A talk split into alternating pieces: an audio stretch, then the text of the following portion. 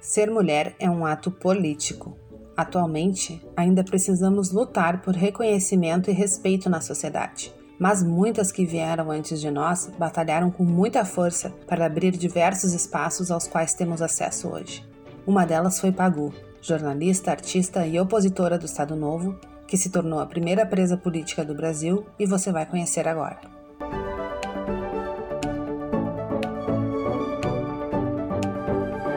Olá, eu sou Karen Frois, da Comissão de Participação Feminina do TRRS, e esse é o podcast Histórias Femininas, produzido em parceria com a Assessoria de Comunicação Social do Tribunal. Quinzenalmente, vamos apresentar histórias de mulheres influentes na sociedade, buscando resgatar sua memória e participações na história do Brasil e do mundo.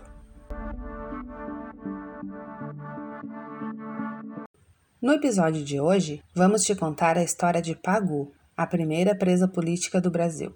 Nascida em uma família burguesa em 1910, Patrícia Heder Galvão começou a escrever ainda na adolescência, colaborando com o Brás Jornal sob o pseudônimo de Petsy. Durante sua juventude, se aproximou do movimento antropofágico paulista e chocou a sociedade quando casou-se já grávida com Oswald de Andrade em 1931, após a separação do escritor e da artista Tarsila do Amaral. Os dois se tornaram militantes do Partido Comunista Brasileiro, afastando-se da sua classe social e iniciando uma história de mais de 20 prisões.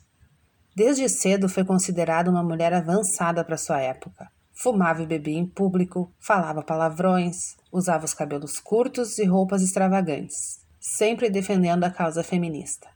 Ainda em 1931, durante o Estado Novo, Pagu participou ativamente da greve dos estivadores do Porto de Santos, na qual foi detida pela polícia de Getúlio Vargas e se tornou a primeira presa política do país.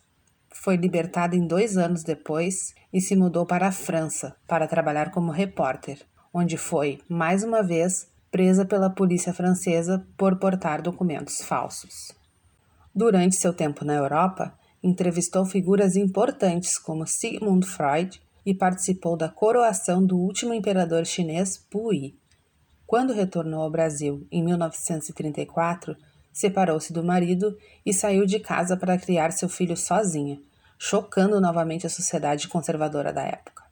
Acabou sendo presa mais uma vez em 1935 por críticas ao governo Vargas e passou cinco anos na cadeia, onde foi torturada por conta de seu posicionamento político. Em 1940, Após sair da prisão, teve uma tentativa de suicídio. Começou a se aproximar dos ideais socialistas, rompendo com o Partido Comunista, e casou-se com o jornalista Geraldo Ferraz, seu colega de trabalho na época, com quem teve o seu segundo filho.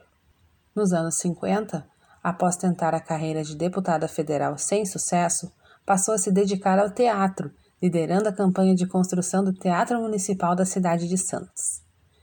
Em 1960, descobriu um câncer de pulmão e foi buscar tratamento na França, mas não conseguiu resultados positivos e entrou em depressão profunda, tentando novamente tirar a própria vida. Voltou ao Brasil e faleceu aos 52 anos, deixando um legado enorme na arte e na política brasileira. E chegamos ao fim desse episódio do Histórias Femininas. Para conhecer outras histórias de mulheres tão importantes para a sociedade brasileira, continue nos acompanhando. Confira também a série de publicações sobre a participação feminina nas redes sociais do TRE Gaúcho. Seguiremos relembrando a memória de figuras tão importantes para a nossa luta por visibilidade e representação. Até a próxima!